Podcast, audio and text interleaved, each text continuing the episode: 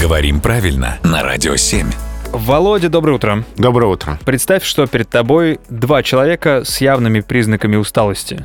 Скажем, недосыпа. Мгм. Ну, например, я и мой коллега Максим Королёв. Вот перед тобой стоим. Мгм. Кого из нас ты назовешь уставшим, а кого из нас ты назовешь усталым? Давай разбираться. Уставший — это причастие, Так. а усталый — прилагательное. Мгм. В чем между ними разница? А, Причастие обычно обозначают временный признак, а Мгм. прилагательный — постоянный. Поэтому уставший — это временно.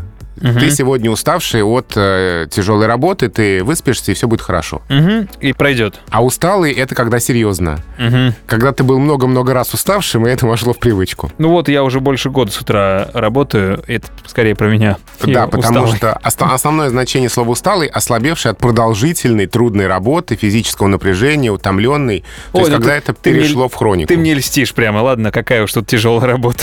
Ну, она может быть и многодневная, ты встаешь рано, не высыпаешься, Только ты и от всего. этого устал, да. Но с- надо сказать, что утренний эфир это чрезвычайно весело, в том числе и наши с тобой встречи, которые поясняют для меня вот эти вот э, тонкие разницы, которые я, к- казалось бы, заметить не мог. Спасибо, Володя.